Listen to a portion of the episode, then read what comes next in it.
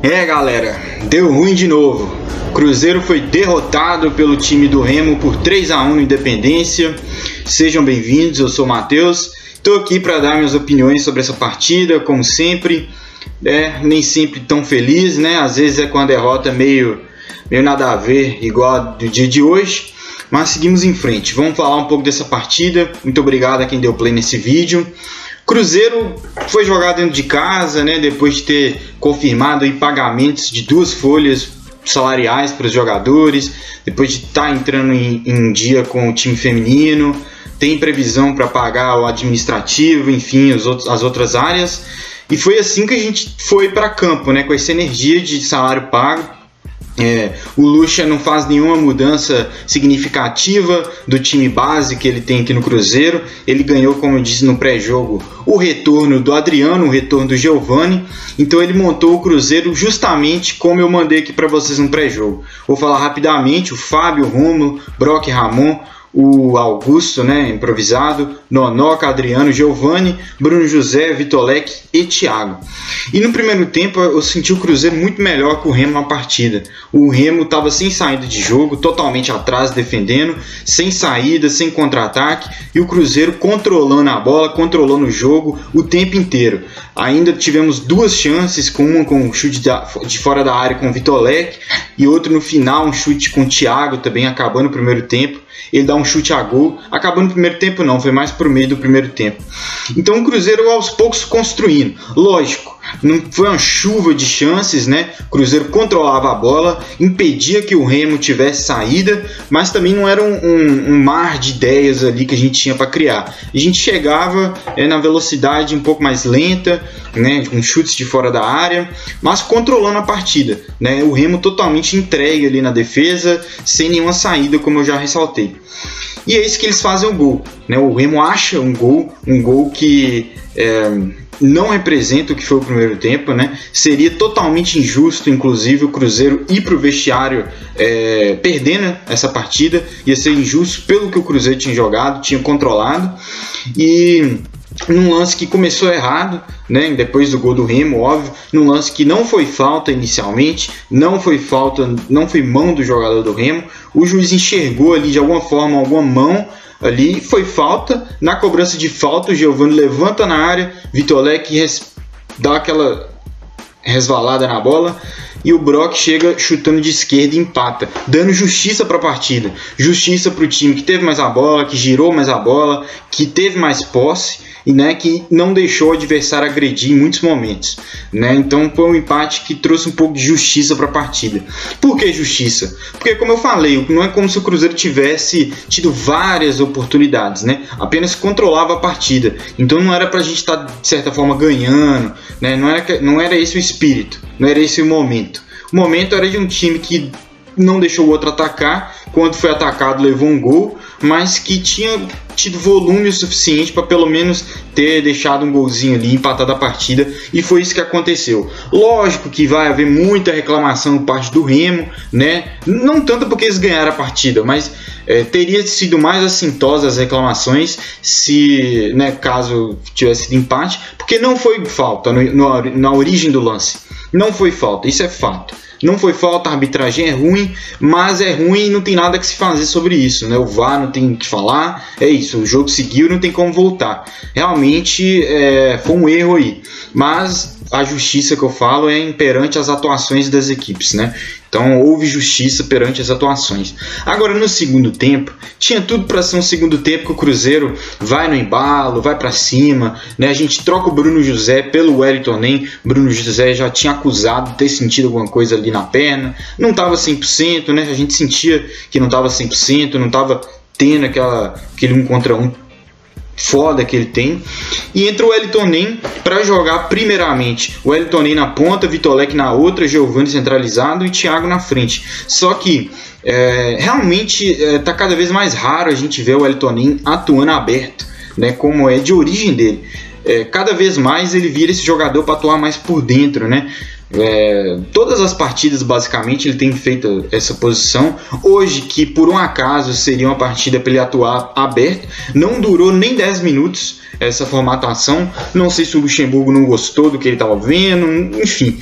é, cabe aí para os repórteres na coletiva. Mas fato é que ele muda. Ele coloca o Marcelo Moreno, tira o Adriano, traz o Giovani para fazer esse segundo volante, para organizar o jogo mais de trás, coloca o Elton centralizado. Nesse primeiro momento, o Thiago vira ponta, com o Vitor Leque na outra e o Moreno centralizado. E assim a gente atuou por alguns minutos. Só que o Cruzeiro é, não estava, de certa forma, inspirado, podemos dizer assim.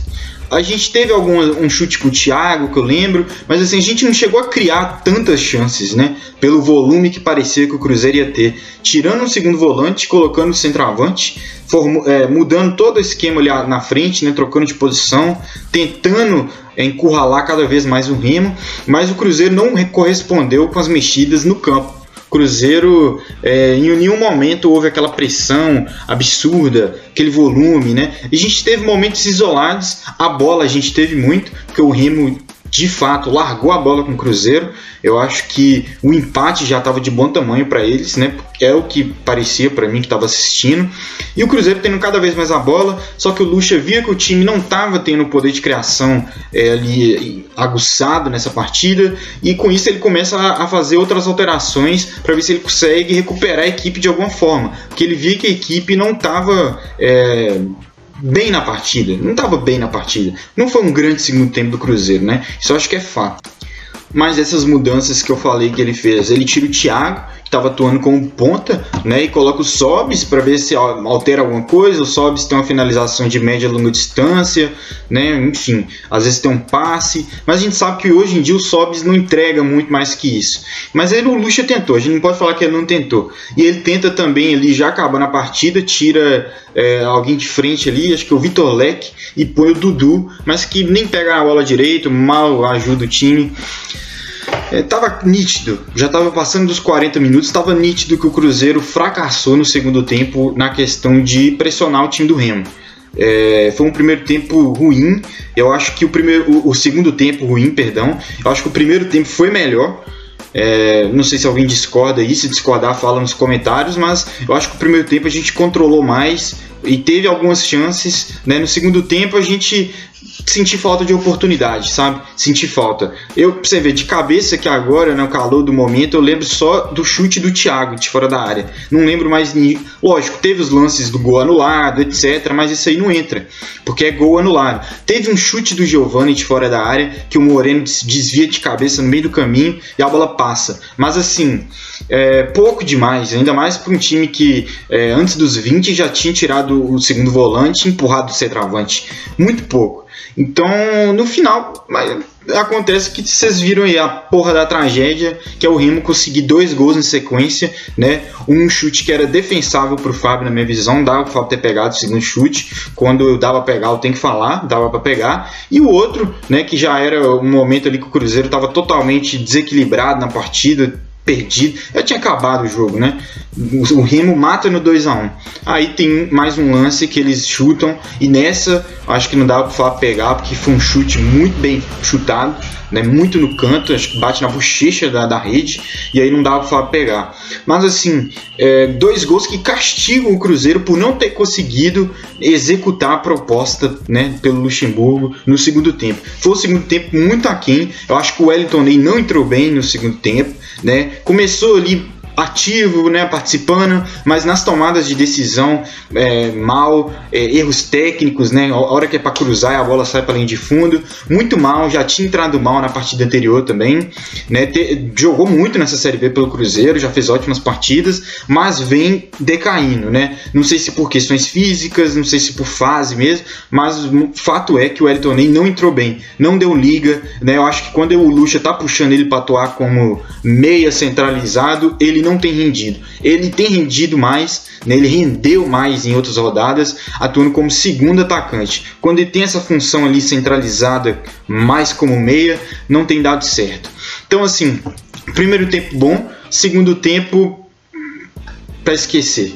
Acho que é, não é que o Cruzeiro né, fez tudo errado, mas é, a expectativa que deu pra gente, né, quando virou pro segundo tempo, era de que ia acontecer uma coisa que não aconteceu. O Cruzeiro não conseguiu, né, executar a pressão de fato em cima do Remo e foi castigado no fim, né, como a gente teve a bola o tempo inteiro. Controle do jogo o tempo inteiro e não conseguiu transformar em gols, o Remo vai lá e pá, dá duas cacetadas na gente no final. Então assim, o Cruzeiro já não ia subir mesmo, isso é fato. Também acho que não vai cair, mas perder nunca é bom. Perder é uma desgraça, né? O torcedor que estava lá tem toda a razão de vaiar e xingar, enfim. E é isso, gente. Eu acho que agora pro final da Série B vão ser jogos cada vez mais para testar jogadores, pra gente ver quem que pode estar tá aqui ano que vem, quem que de repente não vai acrescentar tanto. Eu acho que a gente tem que assistir as partidas mais com esse olhar, o olhar crítico ali de laboratório, né? Então, acho que a gente já passou muita raiva esse ano. É, não aconselho sofrer mais tanto por, por, esses resultados. Eu aconselho você, torcedor do Cruzeiro, a analisar mais desempenho de jogador, né, para sofrer menos. Já sofremos demais, gente. Vamos né, manter a calma. Já vamos ficar na B mesmo ano que vem. Vamos ver o que a gente pode reformular. É sempre importante estar tá xingando o Sérgio Santos Rodrigues. Fizeram isso no intervalo. Parabéns para quem estava lá e vaiou e mandou ele tomar naquele lugar. É esse o espírito. Continuar sempre em cima, cobrando e analisando agora quem que pode ajudar a gente no ano que vem, né? Analisar muito bem. O Nem, por exemplo, está devendo agora nessas últimas partidas. Tem que mostrar mais. O contrato dele acaba. Então, galera, muito obrigado a quem assistiu esse vídeo até aqui, quem ouviu o episódio no Anchor no Spotify até aqui também. Vou estar tá voltando aí durante a semana com mais live, com mais vídeos relacionados ao Cruzeiro. Agradeço a quem tem acompanhado. Caso você não seja inscrito, se inscreva aí embaixo no botão de inscreva-se, deixa o like e é isso. Muito obrigado e até a próxima.